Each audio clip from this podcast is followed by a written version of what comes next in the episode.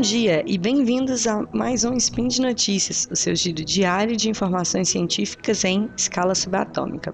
Meu nome é Gabi Avelino e hoje, dia 21 Nixon do calendário Decatrian e dia 24 de dezembro do calendário Gregoriano, falaremos de geografia. Bom, no programa de hoje eu vou falar com você sobre o mapa de risco da seca, que é um mapa que ele é publicado pelo Centro Nacional de Monitoramento e Alerta de Desastres Naturais, que é o CEMADEM, que pertence ao Ministério de Ciência, Tecnologia, Inovações e Comunicações. Speed Notícias.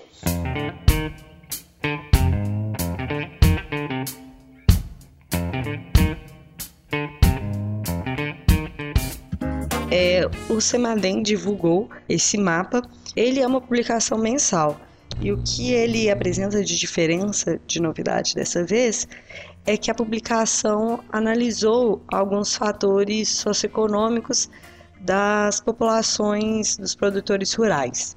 Né? Uh, normalmente, esse mapa, esse tipo de material, ele contempla só os aspectos físicos da seca, né? Por exemplo, a quantidade de precipitação, o déficit hídrico, a umidade do solo, as condições né, de vigor da vegetação. E aí, dessa vez, foram combinadas informações é, das populações locais. Por exemplo, as vulnerabilidades, as capacidades, é, também foram utilizadas informações sobre a quantidade de estabelecimentos de agricultura familiar que trabalham com sequeiro, a dependência econômica dessa população das atividades agropecuárias e o acesso de práticas e usos do semiárido, né? Porque as populações que tem acesso a essas práticas diferenciadas para o semiárido normalmente sofre menos. A pesquisadora do CEMADEM, Ana Paula Cunha, que ela é a responsável pela publicação do mapa, ela explicou por que utilizar é, é, essa nova, essas novas variáveis. E aí, segundo a Ana Paula, é, dois municípios podem ter a mesma seca em termos climáticos, mas cada um vai reagir de um jeito diferente, cada população vai reagir de um jeito diferente aos impactos da seca. É, ela diz que, considerando essa, essas novas variáveis, essa nova análise, é possível fazer um ranqueamento dos municípios que vão sofrer mais com a seca e, e antecipar esses impactos através das medidas mitigadoras, né? Então, é, realizar trabalhos prevendo e evitando que o impacto seja tão grande quanto seria.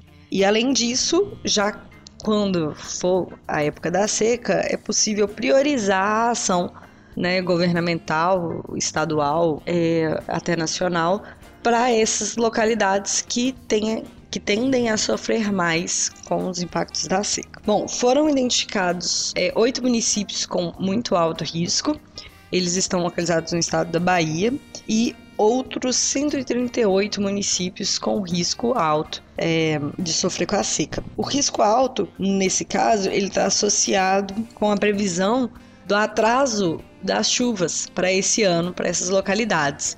Enquanto alguns municípios do norte de Minas, por exemplo, é, que foram classificados como alto, eles estão sob risco de estresse hídrico né? Ou seja, de faltar chuva, mas a maior é, complicação para o caso deles é no risco no desenvolvimento cultural das práticas do semiárido, da questão das comunidades mesmo em lidar com aquela seca, da dependência das atividades agrícolas e tudo mais. Então, é interessante a gente observar como que o desenvolvimento local ele vai ajudar, vai auxiliar, né? Assim, não auxiliar no sentido positivo, mas ele vai influenciar no impacto da seca, dessas, que a seca vai causar nessas comunidades. Bom, é isso. Essa foi o, esse foi a análise a respeito do mapa de, do mapa da seca e é interessante a gente ver como outros aspectos e como acrescentar variáveis às análises nos leva a enxergar coisas sobre outra pers perspectiva. Porque esses municípios mineiros que sofreriam, que sofrem com estresse hídrico, eles não entrariam na categoria de alto impacto. Mas como eles não são adaptados ou não existiu investimento público, a comunidade é altamente dependente da agropecuária, é, é um local que sofre muito por conta disso, e isso não era visível nas análises anteriores, né? Bom, gente, por hoje é só. Eu lembro que todos os links comentados estão no post, deixe lá também seu comentário, elogio, crítica, declaração, meme. É, esse podcast só é possível por conta do seu apoio no patronato do SciCast, quanto, tanto no Patreon quanto no Padrim. Um grande abraço, Feliz Natal para quem for de Natal.